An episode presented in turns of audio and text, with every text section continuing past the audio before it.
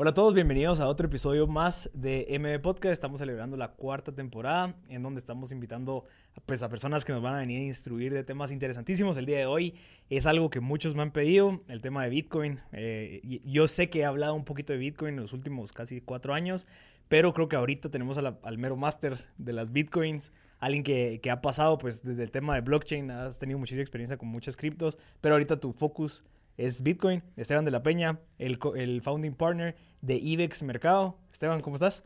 Bien, gracias. Gracias por la invitación. La verdad, un honor compartir acá. Eh, y excelente ver pues todas las entrevistas y todo el valor que estás aportando a, Guatemala y a los latinos. Mira, yo, creo que al final la, la demanda, vos, la gente nos pide estos temas. Eh, creo que vos sos una persona que ya está posicionada como uno de los pioneros y evangelistas de esto, alguien que se está, ha estado nadando en contra de la corriente, creería yo, moviendo masas y haciendo que todo esto suceda. Si no estoy mal, llevas como cinco años ya haciendo esto. Seis, seis 2014. años. Va, imagínate cuando todavía antes ni siquiera se escuchaba Bitcoin, o sea, como ahorita. ¿verdad? Creo que la pandemia vino a, a, dar un poquito a mover esto. Obviamente Bitcoin tuvo sus super picos y se ha mantenido, entonces ha sido algo que ha estado en la boca de muchas personas. Parte de la idea de esta conversación es que nos expliques para toda la gente que tal vez tiene sus dudas de lo que es Bitcoin, mucha gente que ya tiene Bitcoin pero todavía no sabe al 100% cómo explicarlo y por ende es difícil de contarle a la demás gente cómo funciona. Contanos cómo, cómo deberíamos de empezar a ver esto tan impresionante. Nítido, pues mira, Bitcoin en sí para nosotros como guatemaltecos y como latinoamericanos representa una oportunidad única porque realmente lo único que nos separa de aplicarlo o no aplicarlo es nuestro conocimiento de él. Y como todo, entre más aprendas, más confianza vas a tener y más fácil lo vas a poder aplicar. Em, entonces, siempre incito por eso a las personas que realmente le pongan un poco de coco, que piensen eh, sobre esto, que lo analicen, que hagan su propio research, porque al final, no importa lo que yo diga, si tú no te convences a ti mismo, no, no funciona, ¿verdad? Em, y la oportunidad que representa es simplemente tener acceso a esta herramienta financiera global que nos puede permitir actuar de una manera más favorable en nuestra economía, porque la realidad es que nuestras herramientas financieras hoy en día en Guatemala y Latinoamérica son relativamente carentes si las comparamos con otras economías. Claro, outdated. O sea, venimos, bueno, creo que si no estoy mal, ahí me mencionaba que venimos eh, jugando bajo la regulación de 1970. O sea, como que existen muchas cosas que no han, eh, no se han actualizado y obviamente vienen estas opciones que generan esta como, como miedo, porque es como too good to be true, eh, tiene demasiada volatilidad y obviamente eso es lo que asusta y mientras menos gente sabe qué es lo que es, más gente habla pajas, ¿verdad? Entonces se, crea esa como, como histeria colectiva en donde la gente no sabe si es cierto o no. Sí. Pero para poder ir entendiendo y que la gente que está escuchando esto diga, ok, listo, yo ya puedo explicar un poquito qué es Bitcoin, em, de dónde viene, cómo surge, para qué sirve, dónde, cómo lo toco y, y cómo funciona. Pues eh, tocarlo es un poco difícil porque es digital. pero sí, o sea, y de hecho... Y, ese, anillo, ese anillo que tenés ahí no es... No, no. Pero sí tengo... un USB. Aquí tengo mi one dollar coin. Ok. Para la gente que está Video, que por cierto estamos en YouTube para toda la gente que, que solo nos escucha en Y mi Lucky Bitcoin. Ok. Entonces, sí hay manera de tocarlo, pero en, Pero esto no vale una Bitcoin, ¿no? Em, pues hay una Bitcoin ahí guardada, pero no tener las llaves. Ah, entonces puedo perder la, o sea, yo estoy viendo una moneda que tiene un código, un QR, que obviamente yo lo escaneo, me abre algo y me pide la password Ahí te va a eh, enseñar que tiene un Bitcoin. Para moverlo necesitas las llaves privadas, que es el, password para acceder a esa cuenta. Y eso es obviamente el que no. Pero si yo pierdo esto, ya no puedo acceder a esa plataforma. ah, bueno. Porque las llaves lo que determina tu acceso. O sea, tu password es lo que determina tu acceso a los fondos. Ok. Pero es una manera como de tenerlo. Me ha ayudado mucho a explicar así. O sea, tenés ahí 57 mil dólares. sí. ok, o sea, en una ficha de un dólar tiene 57 mil dólares de valor de una Bitcoin. Es, el, el, Bitcoin si movieses el Bitcoin, ¿verdad? Ok. Em, pero sí, eso es, eso es, y explica muy bien el, o sea, cómo es realmente, qué es lo que significa valor, qué es lo que significa dinero, que son las preguntas que nos tenemos que ir haciendo para realmente poder apreciar esto. Pero en general, em, lo que representa, y yo sé que esto va a confundir un poquito y lo vamos a ir explicando con tiempo, es Bitcoin es el Internet del dinero, más que todo, más que un activo, más que una divisa, más que cualquier definición que le querrás poner. Esto es el Internet del dinero. Es un protocolo monetario que se está eh, validando en el mercado financiero real. Por eso ahora tiene una valoración de más de un trillón de dólares. Em, y lo que representa es la posibilidad de poder traspasar valor de una manera digital. Entonces, em, este es un concepto que, que, va mucho y lo uso al principio también, aunque a veces confunde un poco porque eso también nos da una herramienta para poder entender el impacto de esto. Es, vivimos una era exponencial. La tecnología en sí está impactando nuestras economías a un nivel que realmente no podemos dimensionar, así como el Internet. Cuando salió el Internet, muchos decían, o Krugman, este famoso economista, dijo, el Internet no va a afectar la economía más que la máquina de fax afectó la economía. No pudo estar más wrong. O el mero CEO de IBM, cuando sacaron las primeras computadoras en los 50, dijo de que el mercado global para computadoras iba a ser de 3, 4 computadoras. Hoy todos tenemos una supercomputadora en, nuestro, eh, en nuestra bolsa, pues. Entonces, Bitcoin en sí también lo que representa es el primer activo que tiene esta calidad de poder permear a toda la sociedad inmediatamente. Básicamente es lo único ahorita que si todos estuviésemos dispuestos, todos pudiésemos tener en nuestro celular en este instante. Okay. Esos son es más de 60% de la humanidad que puede tener que tiene acceso actualmente a esto. Entonces, eso es lo que también explica un poco eh, la volatilidad ascendente del precio.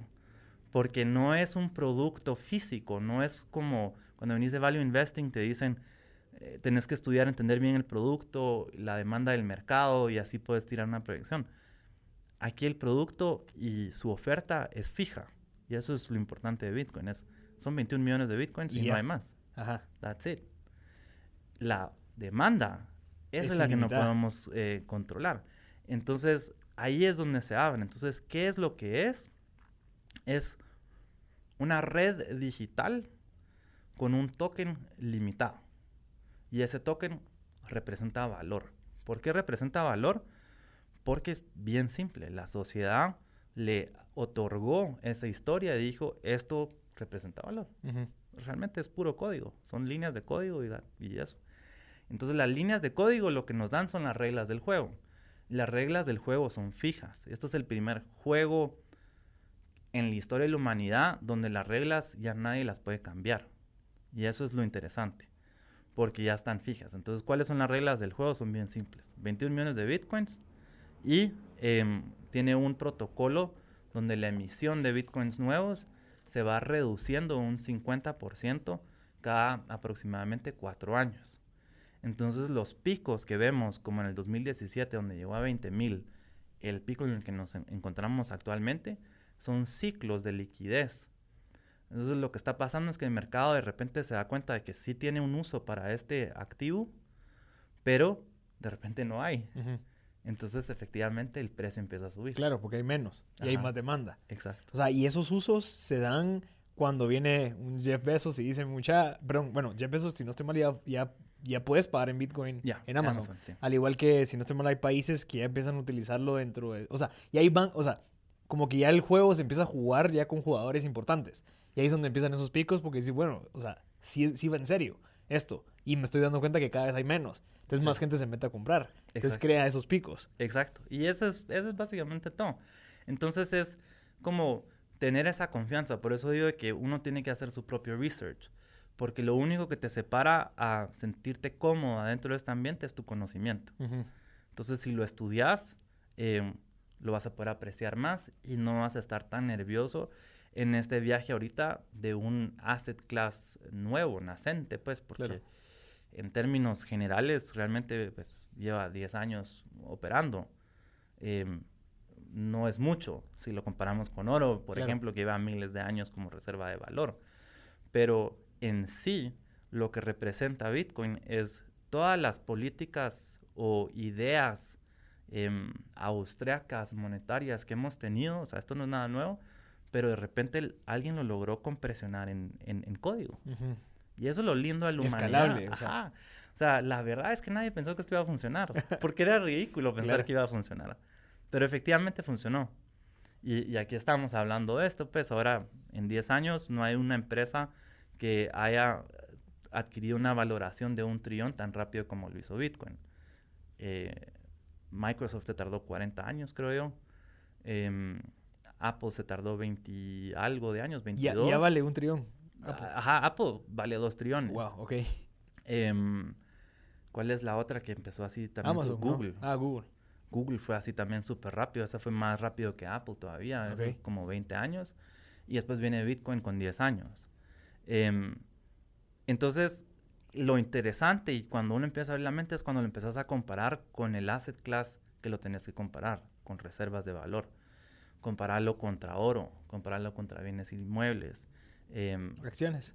Acciones como reserva de valor em, no es tan así porque tenés, es más activo. Claro tu participación. Sí, no es para 10 años. Ajá, tenías que estar moviéndolo, ¿verdad? Bonos del eh, Estado, cosas así podrían ajá, bonos del Estado. Esa es, cabal, esa era la otra. Ok. Va, y... y, que no valen la pena. Pero digamos, estas empresas que obviamente llegan a esa valoración son empresas. O sea, vos puedes ir y, bueno, tiene un CEO, tiene una, una, una junta directiva, tiene una reputación, tiene una marca. Eh, obviamente le invierten en la marca y tienen como que una proyección de generación de valor en el sentido de que atienden un mercado. Pero Bitcoin no tiene una empresa, no es como que hay un CEO en donde este brother podemos ir a legarle si pasa algo, sino que de cierta manera la filosofía detrás de todo esto es que no exista, sin embargo, vale tanto, pero eh, ¿cuáles son sus fundamentos? ¿Me entendés? O sea, ¿cómo, ¿cómo podemos llegar a decir, ah, ok, llega hasta aquí, pues al menos yo entiendo que aquí hay un servidor en China escondido, subterráneo a un kilómetro, de, ¿me entendés? Como que, ¿cómo, ¿cómo, le puedes dar esa... ¿Dónde se junta el mundo físico con lo digital? Pues mira, eh, hay dos puntos a eso. Em, quisiera empezar con por qué no hay nadie detrás, porque es extremadamente importante entender eso y eso es lo que hace Bitcoin Bitcoin. Em, básicamente, el que publicó este código o el grupo de personas que publicó este código bajo el seudónimo de Satoshi Nakamoto, em, nadie sabe quién es. Y, y se retiró. Y ahí no ha movido sus fondos desde ese entonces hay una alta probabilidad de que sea la primera persona que recibió la primera transferencia, que es Hal Finney, es un desarrollador criptógrafo cyberpunk de los noventas en, en Estados Unidos. Efectivamente, él murió, le dio cáncer y tuvo que liquidar mucho de su Bitcoin para, para pagar su tratamiento. En el momento que no valía tanto. Ajá, en el momento que no valía Bitcoin 10 centavos. Claro. Eh, pero entonces eso lo que hace, es, importante entender es que como no hay nadie detrás, nadie puede cambiar las reglas. Ok. Y entonces ya las reglas están fijas. Esto es efectivamente el único ecosistema en el mundo donde las reglas están fijas y nadie las puede cambiar. O sea, no se puede ver influida o influenciadas por políticas, por guerras, lo que sea, nada. Por lo que sea. Saben, hasta ahí. Ahí está. Pero si se va la luz o se pierde la energía, ahí... Ese es el único Black Swan escenario. Ok. Si se va la electricidad en todo el mundo simultáneamente. Claro.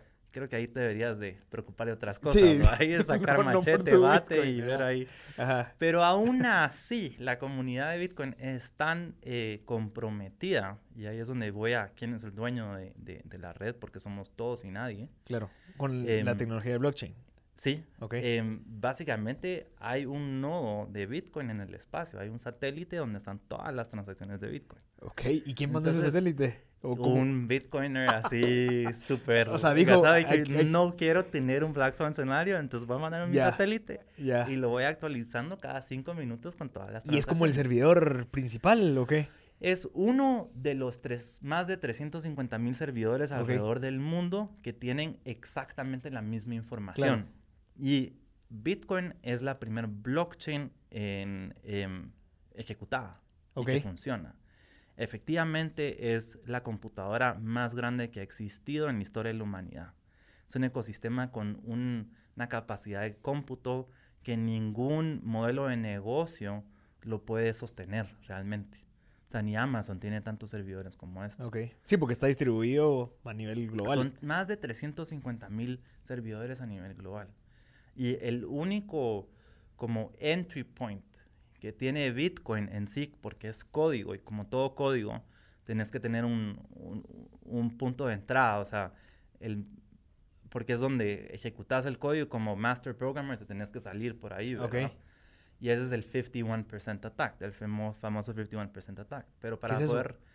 O sea, para poder cambiar las reglas del código de Bitcoin, tenés que convencer a 51% de la red o sea, a ese cambio. A 152 mil servidores que se conectan en diferentes países, hablan diferentes idiomas, hablan, o sea, todos tienen ya skin in the game que no hay razón por la cual van a cambiar las reglas. Ok. Y esto, todo esto fue anticipado, o sea, este brother dijo, vamos a llegar a tener esto para evitar que en algún momento es un, alguien un genio, porque él lo que, él creó este sistema, es, es al final es un juego de incentivos, es un incentivo. El incentivo, lo bonito es que el incentivo es, te recompensa más hacer bien que hacer mal. Ok. Y, y eso en los ecosistemas tradicionales que tenemos no es la regla. la regla en todos los ecosistemas es ver dónde encontrar la debilidad para optimizar tu oportunidad. Eh, y ahí entras como que una thin line de barrera de te vas a portar bien o te vas a portar mal. Pero tenés la opción de portarte mal. Porque sí te da un beneficio.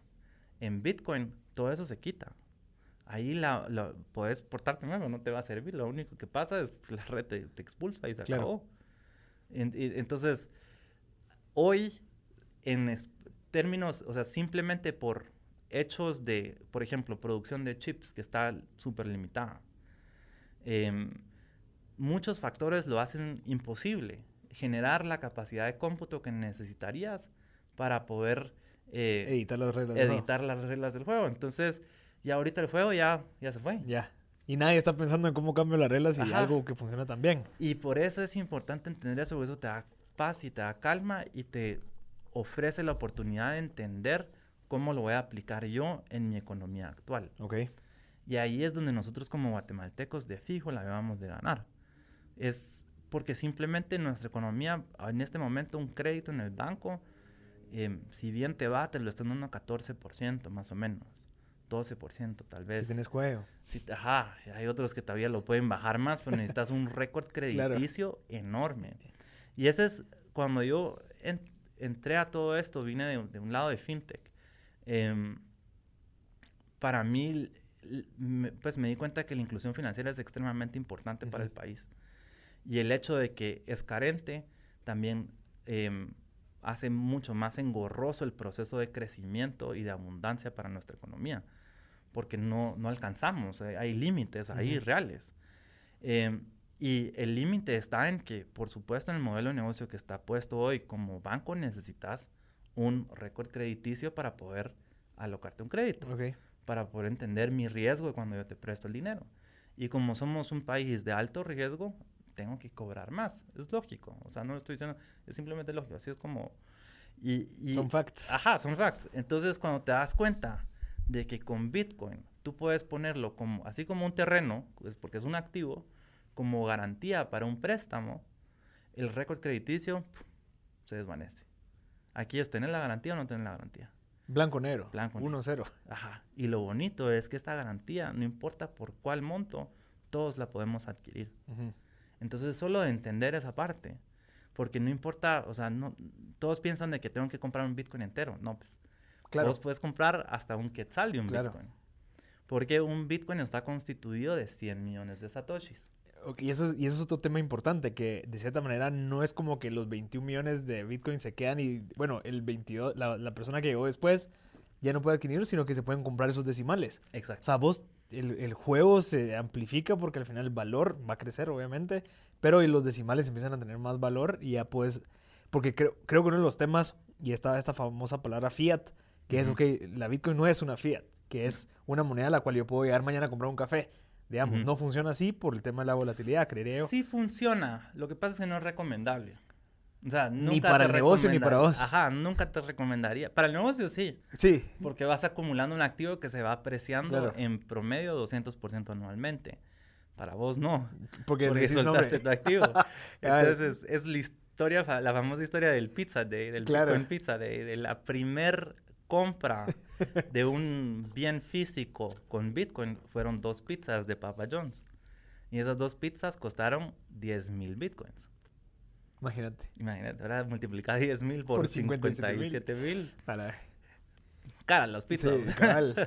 Sí, y eso, es, al- y eso es algo que creo que vale la pena porque entonces la gente lo que tiene que entender cuando ya, cuando ya entiende la Bitcoin es, ok, esto no es un bien o es un activo que voy a estar sacando y moviendo, sino que es algo que va a agarrar valor.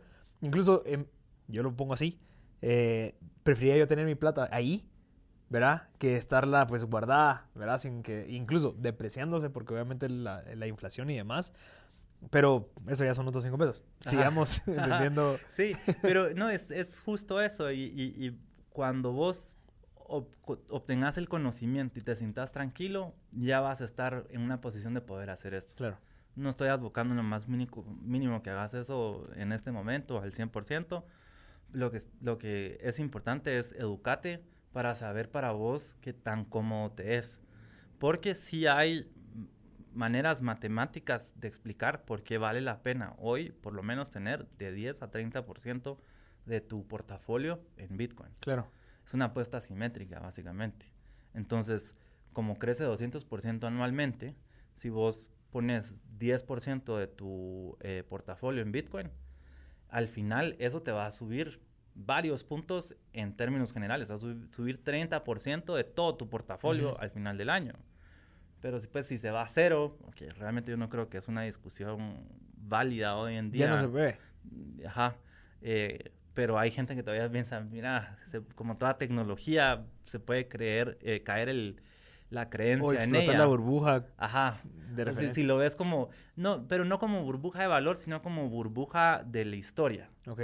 Y, y eso sí es cierto, es una tecnología. Entonces, si por ejemplo alguien llegara a hackear la red, eh, se cae la, la retórica o la historia que está detrás de esta tecnología, se va a cero. Lo que pasa es que tenemos que entender de que no hay manera de hackear Ok. la red. Y entonces, eso es lo, cuando ya entendés esa parte, te vas a sentir seguro. Te vas a sentir seguro porque entonces ya entendiste toda la cosa. Por eso es que también conlleva un poco de tiempo y de voluntad propia de poder aplicarlo.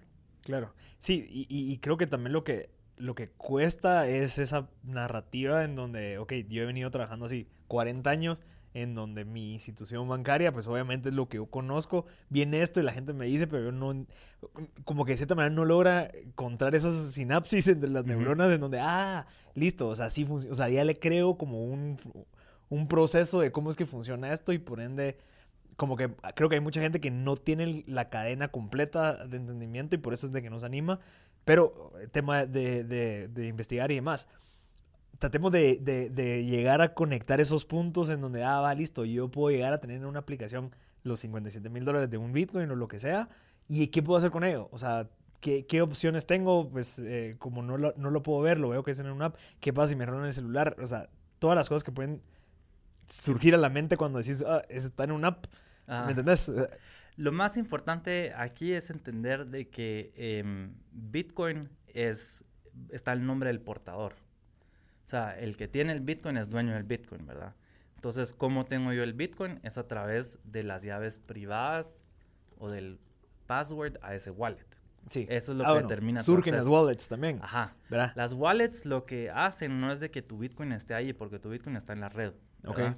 Las wallets lo que hacen es que te ayudan en tu acceso a la red. Ok. Te, es como un algoritmo que pasa la llave privada, que son 32 dígitos, a 12 palabras. Ya. Entonces es un poquito más manejable. Lo bonito es de que como es un activo nombre del portador, vos apuntás esas 12 palabras, ese password, ese wallet, y no estás ligado a una app específica. Ok. Puedes usar todas las diferentes apps que hay eh, y solo pones tus 12 palabras y tienes acceso a tu Bitcoin. Ah, interesante, eso sí no lo sabía. Yo pensé Ajá. que, y eso es una, eso es algo que la gente tal vez no tiene, bueno, yo, pero era como que yo pensaba que, digamos, mi wallet era la que tenía mi Bitcoin. Ajá. Y entonces, si en dado caso yo quería abrir, digamos, Coinbase o otra, yo tendría que trasladarle de mi wallet a Coinbase, pero no es así. Pues en Coinbase, Abra y todos estos exchanges es un poquito diferente porque ellos custodian por vos el Bitcoin. Ok. Y de cierta manera es bueno porque facilita el acceso y el uso de Bitcoin, ya que el autocustodio es una responsabilidad enorme, Sí. la verdad. Em, Pero, en mi opinión, es sentarte cinco minutos, entender la responsabilidad del autocustodio, hacer tus mecanismos para poder pues, custodiar de manera segura tu activo y ya. Los otros, específicamente Coinbase, Binance, te ofrecen un mundo de diferentes posibilidades, ¿verdad? Entonces, para ellos como negocio, les es más rentable ellos custodiar por vos el Bitcoin, porque entonces te estás manejando adentro de su red. Ya. Reducís los costos. Y, entonces te pueden ofrecer más cosas. Tienen ciertas ventajas. El reto con eso también, que sí hay que entenderlo como latinos, porque es algo que ha pasado y sí lo escucho muchas veces, es que nosotros estamos en una economía relativamente blacklisted. Sí. Entonces, puede venir una empresa que está based en Estados Unidos o en cualquier otra jurisdicción y entonces su entidad regulatoria le dice, mira, a estas personas ya no las puedes atender. Sí, como pasa en Guate, que no puedes trabajar, ellos van a venir y te van a mandar un correo y te van a decir, mira, usted tiene que liquidar, le enviamos todos los fondos a nuestros términos, a esta cuenta y ahí Por eso, para mí, como guatemalteco, sí creo que es importante entender la parte de autocustodio y hacerlo. Ok porque me da esa libertad de después poder escoger qué voy a hacer con mi Bitcoin. Porque hay un montón de posibilidades para poder hacerlo, eh, para poder moverlo y, utilizarlo como una herramienta financiera, que es lo que es, ¿verdad? Em, hay más de 10 diferentes empresas internacionales que te dan préstamos respaldados con tu Bitcoin, que te lo dan a 1% anual. Es que hay que, comparación hay que entender eso, lo que significa. Te puedes financiar en Guatemala a 1% anual. En vez de 15% anual. Bueno, si tienes suerte. Si tienes suerte. Y con un gran crédito. Exacto. Un, y con, récord crediticio. Y tenés que tener, y, y, ahí si no pagas, tenés un contrato de que te van a endeudar 50% más todavía de la deuda. Aquí si no pagas, pues pierdes tu activo. Claro no es lo ideal, pero no te quedas ligado a un contrato donde estás pagando eh, por vida, pues, o sea, y ahí es... ¿Y eso cómo uno accede a eso? O sea, ¿cómo, ¿dónde voy yo y digo, mire, muchacha, quiero sacar un crédito? Es súper fácil. Nosotros estamos eh, en IBEX ahorita una, haciendo una, eh, un partnership oficial con LEDN. LEDN es una empresa canadiense, tiene más de mil millones de dólares bajo su custodio. Eh, y tienen un setup muy tradicional. Ellos también como nosotros son Bitcoin only, entonces compartimos mucho los valores. Em, y ellos, por ejemplo, te ofrecen tres productos. Cuentas de ahorro en dólares y Bitcoin. Te préstamos respaldados por tu Bitcoin y tienen un producto genial que se llama B2X. En este momento donde puedes duplicar tu Bitcoin. Es un producto un poco más avanzado. ¿Cómo? ¿Cómo? ¿Qué? Enfoquémonos en las primeras dos. eh, por lo ahorita, nos metemos a... Em, es bien simple, mira. Y, esto son unas oportunidades que te da también el espacio o esta nueva... Sin fronteras. Ajá, este nuevo espacio sin fronteras financiero. En donde ya todos estamos jugando bajo el mismo juego. Exacto. No, ala, qué lástima que tu gobierno no permite esto, brother, lo siento, no puedo jugar. Y aquí estamos jugando bajo nuevas reglas. Y ahí lo que determina los porcentajes y los, es, es el volumen. Entonces, si vos te conectás a un mercado de un volumen mayor, vas a tener mejores ventajas. Y esto es un mercado de volumen, es un mercado global, pues. Es un mercado global. Los, Bitcoin nunca para. Es 24/7, 365, se está moviendo todos los segundos en todos lados del mundo. Por eso también tenemos esa volatilidad y por eso em, eh, les cuesta mucho a los traders tradicionales porque no hay los horarios y, así. Lo tenés que ver como más big picture. Sí. Tienes que ver en términos de ciclos. Pero ponete en LEDN para llevar a seguir con las herramientas aplicables. No tenés que creer en Bitcoin. Puedes pasar tus dólares a un stablecoin que se llama USDC. Pero al final es una cripto. Ajá, es una cripto que es en par con el dólar, uno a uno, entonces no ah, tenés toda esa fluctuación. Y la pones en cuenta de ahorro, 12.5% anual. Punto. O sea, que te genera. Ajá, no-brainer. ¿Cómo vas a creer? Es un no-brainer. O sea, ok, ok. Ese sería el primero. Ese sería el primero. Es el más fácil de entender. Ese que Pero ¿cómo accedo? O sea, ¿cómo yo ahorita saco... Venís con, con nosotros en IBEX, nos das tus dólares, nosotros mandamos tus dólares a Nueva York, el mercado más regulado de cripto que hay en el mundo. Ahí adquirimos tu stablecoin y eso te lo enviamos a tu cuenta de ahorro de LEDN. Ok. que vos controlás y todo. Eso ya no tiene nada que ver con nosotros, ¿verdad? Eso es otra empresa. Es esta empresa internacional que tiene eh, proof of... eh, Y que está basada en blockchain. ajá. O sea, O sea, tiene, ellos hacen también eh, auditorías para, para que veas, o sea, lo hacen cada seis meses para que veas cuántos fondos tienen y puedes ver exactamente dónde están tus fondos. Em, no custodian ellos el activo, sino Genesis Capital, que es de los es el tercero segundo proveedor de liquidez más grande en el mundo. ok. Y cómo generan ellos su, su dinero, que es lo importante entender, porque el riesgo cuando vos entregas a alguien tu dinero es pues que la, la empresa deje de existir, Claro. ¿verdad? Em, entonces, Genesis Capital tiene, uf, no sé, de verdad, cientos de miles de millones de dólares bajo su custodio Cash. ca- en, en cripto. Ah, y ellos cripto. lo que hacen como proveedor de liquidez es que hacen high volume, high frequency. Como todo esto es digital, mueven volúmenes altos de valor y dan liquidez a los exchanges globales. Ok. Y en esos movimientos van generando márgenes pequeños, pero como es volumen Claro. alto y lo hay frecuencia alta, generan realmente un montón de dinero y por eso te ofrecen este tipo de intereses. Ok. Em, 12.5% anual. es, es que es, es un en dólares. En dólares. Entonces, no tenés la fluctuación, tenés 12.5, o sea... ¿Y hay que pagar una membresía o algo así? ¿No? es Solo lo- gratis. Y Vos lo puedo sacar cuando yo necesite. lo- cuando vos necesites, el monto que vos necesites. Entonces, ellos te dan el USDC, eso se lo pasas a IBEX y nosotros en menos de una hora te lo No, ponemos en ok. tu cuenta en quetzales o dólares aquí en Guatemala. Ok.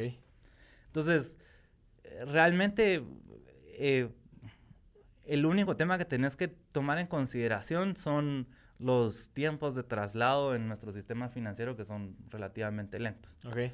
Entonces, si estás en otro banco que nosotros, pues se va a tardar 12 a 24 horas Claro. la transferencia, pero ahí sí ya no está en nuestras Sí. manos. La parte que está en nuestras manos es súper rápida. Ok. En menos de una hora te lo ponemos. Ok, ese es el primero. Ahora el Ajá. segundo.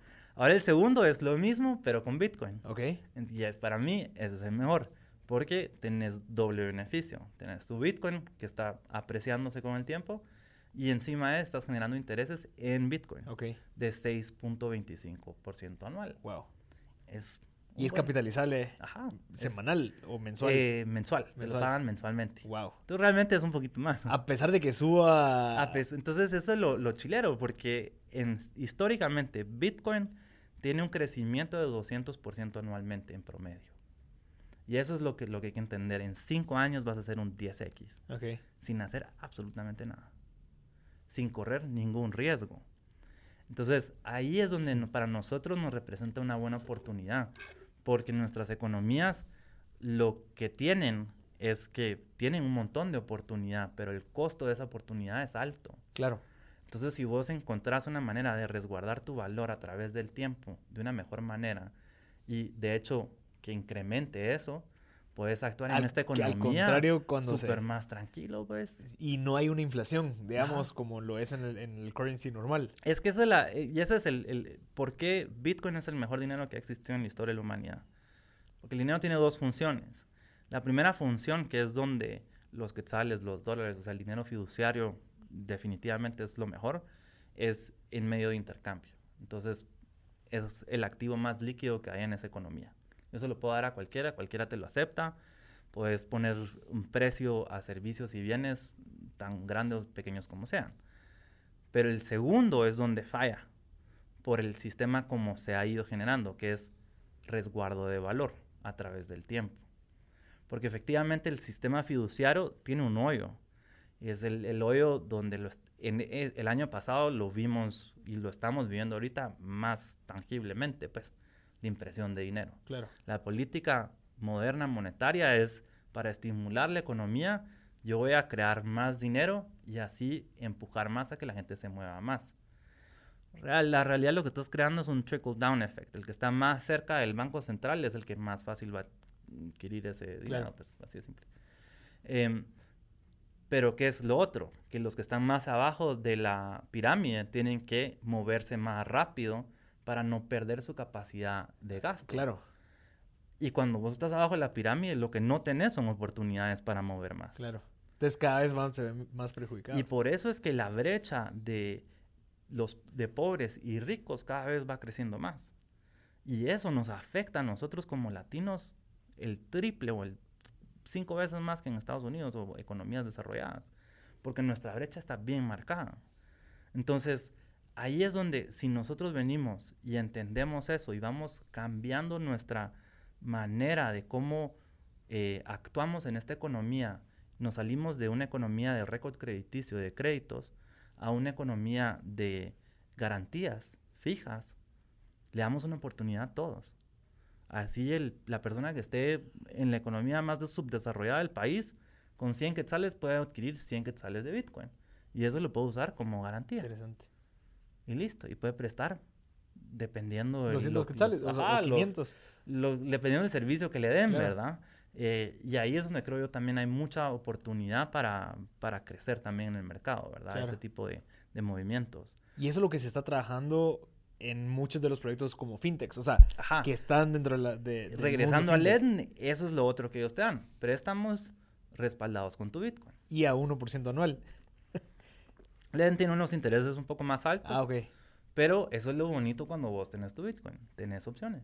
Ok. Hay diferentes empresas que te están ofreciendo eso. Pero te ofrece también soluciones, digamos, con el tema de las wallets que, que son eh, ¿cómo se llama? Que te resguardan, digamos, tu Bitcoin, es que te ofrecen support, te ofrecen un montón de cosas. Cuando es auto resguardada, no hay mucho de eso y... Pero tienes más opciones. Claro, claro. Entonces, hoy en el mercado de Guatemala, por ejemplo, uno que te da, Abra te da todos estos servicios. Y, y, de verdad sí los motiva a que vean esta aplicación y todo, que, lo, que lo, entiendan, eh, porque sí representa una gran oportunidad. Eh, tienes que hay niveles, ¿o no? Creo que hay niveles. Como hay, niveles de conocimiento, de, de, expertise en el tema. Y, y, y, cómo lo vas viendo. Ahora te motiva, pues, tiene muchos productos y cosas. Entonces, por eso yo siento que lo más importante antes de entrar a todo este mundo y todo es entender bien Bitcoin y integrarlo bien a tu economía. Porque no es el precio de tu entrada lo que determina tu éxito. Okay. Lo que determina el éxito cuando entras a Bitcoin es el tiempo que vos vas a estar adentro. Y eso es lo que cambia todo. Realmente el precio y cuánto te cobran por comprar Bitcoin es totalmente irrelevante, completamente irrelevante. Es un activo que está moviéndose constantemente, o sea, ese 2.5 o 3% que pagaste, lo perdés o lo ganás en un minuto. la verdad, pues, o sea, no es importante. Lo importante es que sea segura esa transacción, que tengas todos los documentos para poder, ante la ley, respaldar tu inversión nosotros te damos una factura y pues tenés que llenar un IBE, es todo un proceso de registro porque es un servicio financiero, ¿verdad? Em, pero aparte de eso, realmente para mí lo que más valoro es tener la posibilidad de decidir qué voy a hacer yo con mi Bitcoin. Claro. Cuando entras en un sistema cerrado como Abra, tenés la facilidad de usar diferentes servicios, pero estás bajo las reglas que ellos te imponen. Pues. Pero funciona para alguien que tal vez no tiene tanto conocimiento. O sea, por eso digo, creo que hay niveles es súper, de, de, alguien como vos que ya llevas siete años metido en esto, alguien de que está empezando. Y en donde tal vez se siente más cómodo con algo para meter 500 dólares, 1000 dólares, ¿verdad? Allá una empresa, que, que es otro tema que podemos hablar, y es que hay empresas que están metiendo sus activos de caja ya a Bitcoin, ¿verdad? O sea, ya ven mucho más rentable decir, bueno, metamos esos dólares que tenemos ahí a esto de Bitcoin, que tiene ese crecimiento anual, que dejarlo ahí y que me genere pérdida por la inflación. Así es, yo siento que el em, marzo del año pasado, cuando pasó todo esto de COVID y el crash del, del mercado, enseñó la resiliencia de Bitcoin. Bitcoin fue el activo que más rápido se recuperó. En tres días ya se había recuperado. O sea, sí bajó. Bajó, bajó a 4 mil dólares. No. Es lo que en marzo del año pasado estábamos en 4 mil dólares y hoy estamos en 57. Y se ha mantenido en 57, 55. Ah, hay una relación entre 50 y 60 interesante. Em, pero es que hay, hay, que entender no estamos en el ciclo. Claro. Ahorita pasa, esta es el, el, la primera subida. Todavía este año nos falta una nueva subida. Esto eh, lo estoy haciendo y diciendo en base al Stock to Flow Model de Plan B, que les recomiendo que lo vean, donde él analiza simplemente Stock to Flow, cuánto eh, Bitcoin hay y, cuánto es la demanda. Okay. Es un modelo que se usa en todas las commodities, es un modelo súper básico y, que se ha usado a través de diferentes, de todas las commodities literalmente. Y es el modelo que mejor le ha acertado al precio. Okay. Y es donde vos puedes ver de que haces 10x en 5 años. Entonces también, ojo, 2024, que es el próximo happening, a 20 finales de 2025 es el siguiente bull run. Okay. Ahí vamos a estar saltando de 100 a un millón. Ok. O sea, y, y mucha gente, yo he visto, digamos, Andre Shake, no sé si lo conoces en YouTube. Yo lo recomiendo, me gusta. No sé si lo conoces. Creo que me suena. Andre Shake, bueno, un brother que anda hablando de todo el tema de cripto. Y se supone que se va a llegar a 100 este año. Fácil. Pues, ajá. O sea, Fácil, que existe la fácil. probabilidad de que alguien que compra ahorita en 57, en, en un año ya esa se duplique. ¿Verdad? El valor de esos mil dólares que metiste va a llegar a dos mil. Mira, Guggenheim, que es una entidad súper tradicional de inversión, eh, está proyectando 400 Este año. este año. No te creo. JP Morgan está proyectando 360 y No algo. te creo. Goldman Sachs 300.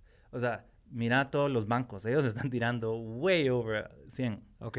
y es bajo este stock to flow model, Ok. porque simplemente funciona muy bien. Y al final, colectivamente, si todos creemos eso, más gente lo va a comprar y por ende va a subir el precio porque va a reducir la exacto, oferta. exacto. O sea, al final esto, no sé, yo creo que vos hiciste un podcast o comentaste una vez sobre Sapiens. Sí. Y, y a mí Sapiens me ayudó un montón a entender el contexto de eso. Porque al- como humanos, cuando nosotros le otorgamos importancia a una historia, unimos nuestro esfuerzo Claro. a que esto se ejecute. Y ¿Qué por es eso lo que está también, pasando ahorita? Ajá, y por eso también, ¿quiénes son los dueños de Bitcoin? Somos todos y nadie. El que tiene Bitcoin es dueño de un pedazo de esa red. Claro. Y esa persona va a ver que esa red tenga éxito. Y, y va a hablar positivamente de esto porque le está funcionando. Y porque te- los, los, ya entendiste los principios básicos de es un activo limitado y no va a haber más. Y entonces lo único que determina el precio es la demanda, ¿verdad? Y eso es lo que vas a comunicar. Entonces todos los que ya están con skin in the game van a empujar a que esto funcione. Y eso es lo que eso es, eh, por eso es que este código como tal, que no es más que código, tiene tanto valor por la historia que está detrás. Y esa retórica ya llegó a todo y ha permeado todos los sistemas financieros del mundo. Ok. Porque es el dinero más duro que ha existido. Porque, simple, porque fue programado específicamente para eso. Entonces, ¿qué es lo que te soluciona Bitcoin? Te soluciona, te ayuda, o más bien, te quita el riesgo y el hecho real de la devaluación de tu dinero. Claro. Porque tu dinero a través de la inflación nunca vale lo mismo. Claro. Con el tiempo va valiendo menos. Y para eso sirve Bitcoin. Y está para basado... mantener tu valor. Sí, y también el valor de este currency, digamos, que sería, digamos, el dólar, está basado también en decisiones de alguien que vos no puedes... O sea, que, que Eh, un día se puede... Me gustaría entrar, porque eso es un ex- punto excelente, en el contexto guatemalteco real. O sea, eh, y eso quiero yo que como nosotros como guatemaltecos, sí lo siento, y como CEO y como empresario en Guatemala, creo que sí es responsable entender esa parte. Miremos a todos nuestros vecinos, están por los miles en sus divisas. Mil pesos, Claro. Honduras, Lempiras, Sí, ya ni sé cuánto- Colombia. Colombia, de pesos. Venezuela, ni, o Sí. sea, ya El Salvador simplemente se rindió y se pasó al dólar y listo, ¿ah? Hay que darle em, credit to whom credit is due, ¿ah? Y el Banco Central de Guatemala ha hecho una excelente labor en mantener nuestra moneda estable. Em, somos de las tres divisas más estables que existen. ¿De verdad? Ujú. No hay una divisa que, o sea, haya fluctuado tan poco contra el dólar como nosotros. Interesante. ¿Pero por qué? Es porque nuestras reservas son enteramente en dólar. Ok. Em, ahora, ¿qué es lo que esto implica? La Fed te está diciendo vamos a tener 2% de inflación La- la anual. Fed. La Fed de Estados Unidos. El, el Banco Federal. Federal de Estados Unidos, que no es público, es privado, Ok. pero esos son otros 100 pesos. Eh, em, te está diciendo vamos a tener una inflación, y eso es la, como el número más em, cauteloso que puedes obtener, ¿verdad? Más, más, más eh, reducido, es 2% anual. Si lo extrapolamos a 10 años, eso es 20% de tu valor de compra, de tu capacidad Hacia de abajo. compra que, que, que perdés. Claro. Entonces, así es. pues. Ahora, miremos también el contexto político de Guatemala. Efectivamente, nuestra moneda depende de nuestra política. ¿Qué tanto confías en tus políticos? Muy poco. Esa Claro, es la triste lastimosamente, realidad claro. de nuestra economía. Entonces, ponerlo en esa balanza. Ponerlo en esa balanza de qué vale más la pena ahorita, ahorrar en quetzales o ahorrar en dólares. Todo el mundo está ahorrando en dólares. Ahora de repente hay un dinero que es más duro que el dólar y mejor que el dólar. Bueno, pero ahorita, antes, paréntesis, eh, si no estoy mal, vos me comentabas antes, hace 10 años nunca habíamos impreso tanto dinero como lo estamos haciendo en estos años. Entonces también el dólar está yéndose, o sea, no solamente el quetzal, sino que después el dólar y ahora el dólar está Exacto. teniendo estos problemas. Si nosotros vemos la impresión de dólares en el momento que se creó Bitcoin y que salió este código, y eso es lo lindo de la humanidad, porque nosotros creamos cosas cuando nos sentimos incómodos con algo. Entonces este humano estaba tan incómodo con la política monetaria que creó este código. Y lo creó por una razón. Y él tenía toda la razón. Desde el 2008 hasta hoy se han impreso 70% de todos los dólares circulando en Imagínate. la economía. O sea, es un montón. ¿y, y cuándo empezó el dólar? En 1900. 1700, mil- mil- no, ¿qué es? 1800 y algo. Va, imagínate. Ajá. En 10 años hemos impreso 70% del... Eso hay que ponerlo en contexto. Entonces, eso de que no, que la impresión no afecta a la inflación, bro, o sea, sí lo afecta, porque simplemente de repente hay más de ese Claro. activo en la economía, Y entonces pierde su valor. pierdes su Así valor, de es simple. es súper simple. Ahora, ¿qué puedes hacer entonces para contrarrestar eso? Muchos iban por oro. Y el oro ha sido históricamente nuestra reserva de valor más usada. ¿Cuál es el reto de oro? Es que es un bien físico. Como bien físico, pues solo es una piedra. Claro. Y está guardada en un Está lugar. asignada, ajá, o sea, si nos vieran desde el espacio, imagínate todo el esfuerzo para sacar el oro y después volverlo a meter en otra bóveda. o sea, Ok. ¿Qué, qué vas a hacer con eso? Pero ahí es donde entra Bitcoin porque está diseñado también bajo un modelo como el oro. Entonces, son todas estas cosas. Bitcoin no es nada nuevo. Es de verdad políticas y ideas que ya existían simplemente ahora puestas en código. La ventaja ahora es que entonces esa tu capa o tu, tu base monetaria es código. Entonces vos podés construir sobre el código un montón de cosas más factibles que, que sobre una piedra física, pues. Claro. Y digamos, algo que afectaría el valor del oro es que yo me venga y me encuentre una montaña de oro, eh, no sé, mañana en una expedición y, Y, no estamos lejos. Hay Ajá. contratos, y de verdad googleen esto porque hay contratos de minería de oro en meteoritos. En el espacio, pues. Ok. Porque hay asteroides, o no sé si es asteroide meteorito, creo que es asteroide, tiene que ser porque se va más lento. eh, que están compuestos de oro y de titanio, pues. Entonces, Pues eso, ¿qué va a causar? De que va a haber más oro en el es mercado. menos valor por el oro. Exacto, exacto. Interesante. Porque por- nosotros como humanos tenemos, cuando le otorgamos valor a algo, vamos a darnos mil vueltas para ver cómo generamos más de Claro. eso. Por eso hoy en día ves Holanda lleno de tulipanes, por la famosa burbuja de 1764 de los tulipanes. Porque como todos querían tulipanes, eh, pues hubo una demanda enorme y estalló esa burbuja, pero todos se dieron cuenta, wow, estos tulipanes sí sirven, entonces me voy a poner a, Ajá. a, a producir tulipanes.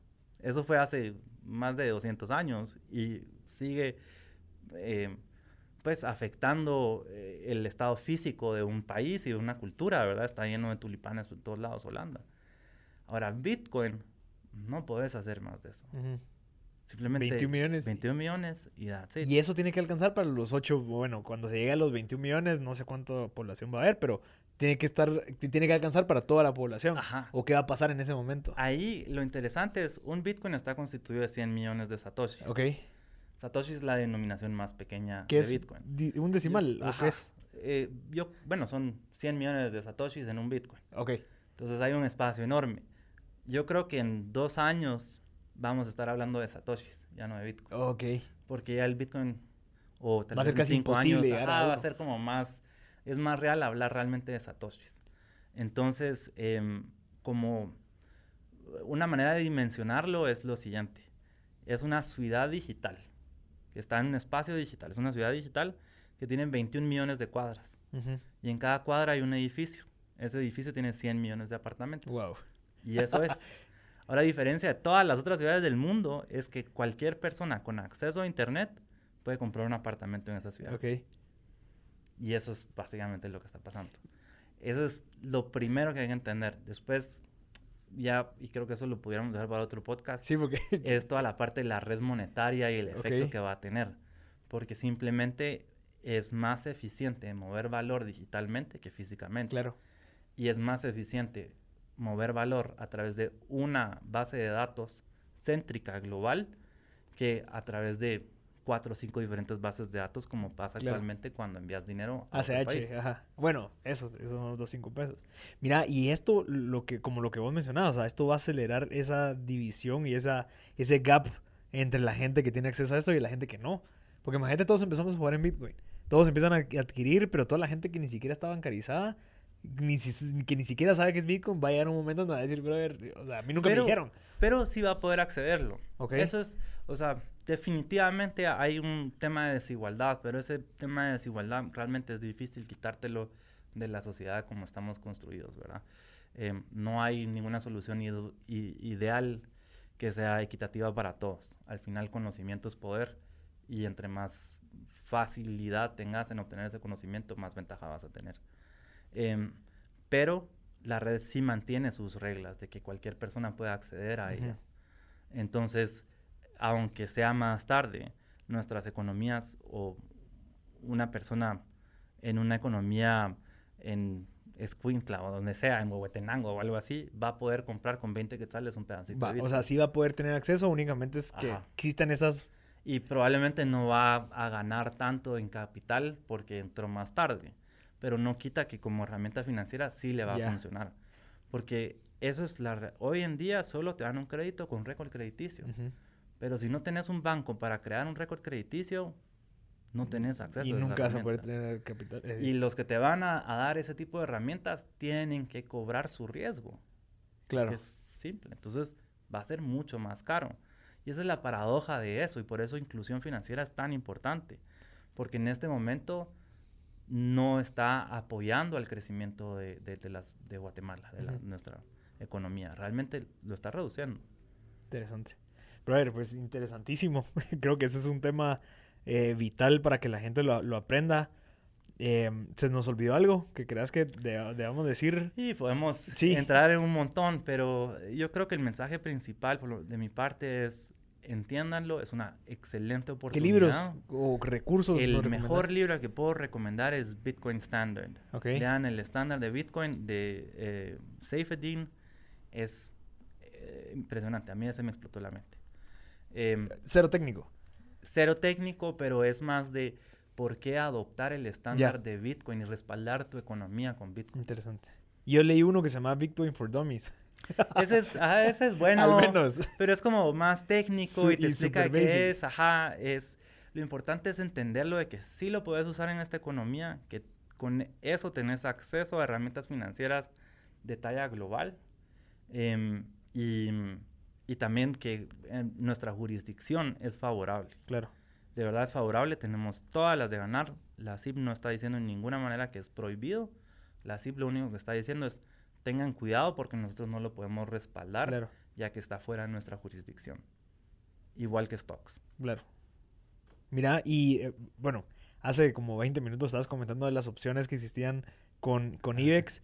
¿Cómo, estoy seguro que se les salieron los oídos a mucha gente cuando dijeron 12.5% anual, eh, todo este tema del dólar y demás? ¿Cómo pueden empezar a trabajar o cómo te pueden empezar a conectar IBEX? Eh, IBEXmercado.com, ah, ahí está nuestra website. Eh, nosotros nos enfocamos en tener una atención personalizada. Okay. Entonces todo es a través de WhatsApp. Ahí hablas con uno de nuestros agentes, que es una persona real, que le puedes hacer todo tipo de preguntas y te las van a contestar, que eso es lo bonito, porque yo siento que algo tan digital es bueno tener ese contacto. Claro, claro. Em, y te explicamos cómo autocustodiar. Son cinco minutos, súper simple. Y, ya después solo depositas, en menos de una hora recibís tus activos y tenés después la opción de hacer lo que querrás con ellos. Ah, ok. O sea, lo que pasa es de que vos me... Como una wallet. Me, me, me entras la plata, digamos, en IBEX ya yo, ¿qué haga con esa plata? de las no, opciones. IBEX no tiene wallet. Ah, Nosotros te recomendamos ciertas wallets para descargar que no son nuestras. Que eso es lo importante. Porque entonces vos realmente también estás reduciendo el riesgo de lo que pueda pasar con esa empresa, porque ya es tuyo, está en tus manos. Entonces IBEX puede dejar de existir y vos tenés igual tus, tus bitcoins. Pues. Entonces, uno de los retos que vos tenés es los contadores y los financieros de que, de que entiendan todo este... Pero es fácil de, de, explicar, o sea, la línea ahí es solo verlo como un activo. Y lo puedes registrar en tus libros como un activo. Claro.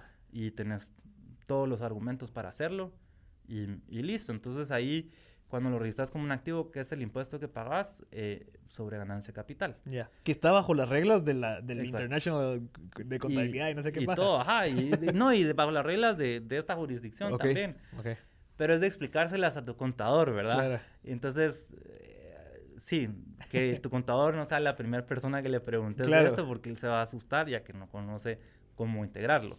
Pero les decís que es como un activo y todos lo entienden súper bien. No ha habido uno ¿Qué que nos es lo que está haciendo peros. Tesla? ¿Qué es lo que Ajá. hizo muchas de esas empresas que agarraron su cash y lo volvieron Bitcoin? Sí, y que por bueno, eso tuvo el pico de la grande a la... si hay algo que mencionar es esa oportunidad como empresa. Hoy en Guatemala tenés las de ganar porque podés acumular Bitcoin y ponerlo en tus libros. Ok. Entonces, ahí vas respal o sea, fortaleciendo el respaldo de tu empresa. Porque eso efectivamente después se vuelve una herramienta donde te puedes autofinanciar a 1% anual. Y eso te quería preguntar. ¿Yo podría pedir un préstamo bajo con la garantía de, la, de lo que yo tengo de Bitcoin para comprar más Bitcoin? Lo que vos querrás hacer. O sea, entendiendo que voy a tener que pagar solo el 1% anual, Ahí yo voy a poder comprar... Por eso es B2X. El B2X es la oportunidad Ah, eso no de lo quisiste duplicar el, el Bitcoin y es básicamente bajo esos principios. Interesante. Sí. ¿Y eso hay algún como lim- o sea, hay un mínimo o eso se puede hacer desde cero? Desde lo que querrás. Yo ahorita te voy a hablar, cerrando este podcast te voy a ver qué hago, porque sí. Bueno, brother, te lo agradezco. No, a Como vos, siempre, de verdad. que te sigan en LinkedIn, Esteban de la Peña, ahí estás, este, esto, bueno, contestás por mensajes, si alguien tiene cualquier duda, lo quiere invitar a dar una conferencia para que, pues, empe- sigas evangelizando esto. ¿Tenés el podcast todavía? Tengo el podcast, de eso también Ah, le tengo que hablar yo ah, después. Está bueno, ahí estamos cerrando deals, pero ¿cómo te pueden encontrar para seguir educándose? Em, me pueden encontrar en Twitter, ahí realmente comparto mucho. Estoy bajo Yenmo, Y-E-N-G-M-O. tu alias, ¿ok? Ajá, tu mi seudónimo. alias y seudónimo digital. Em, y pues sí, vayan a la página web ibexmercado.com, ahí encuentran nuestro WhatsApp, pueden contactar a uno de nuestros agentes y él los va a guiar de la mano. Va, listo, Esteban. Eh, gracias, de verdad. Creo que era clave hablar de esto. Mucha gente nos lo ha pedido y espero que al menos haya establecido algunas bases para que sigan investigando. El libro que recomendó se llama Bitcoin Standard. ¿Quién es el autor? Es un- Va. El primer nombre es Puppet Doll. Y lastimosamente eso está en inglés. No, está en español. Ah, está, ah, está en español. O sea, también está en español para Sí. toda la gente que tal vez le cuesta o no le gusta leer en inglés. Se puede leer en español. Esteban de la Peña, gracias por tu tiempo. Te Gracias. lo agradezco bastante. Era a toda la gente que se quedó hasta el final. Si vio, vio esto o escuchó esto, recuérdense. Compartir este tipo de contenido es clave de cualquier persona, los papás que a veces nos cuestionan de que por qué estás invirtiendo en, en Bitcoin y demás. Mira, escucha tu episodio, ahí explican muchas cosas. Eh, pues investiguen, edúquense para tomar buenas decisiones. Yo ya lo hice, yo estoy bien contento. Así que este fue otro episodio más de M Podcast. Yo soy Marcel Barscut y nos vemos en la próxima. Something is cooking. Barbecue Media.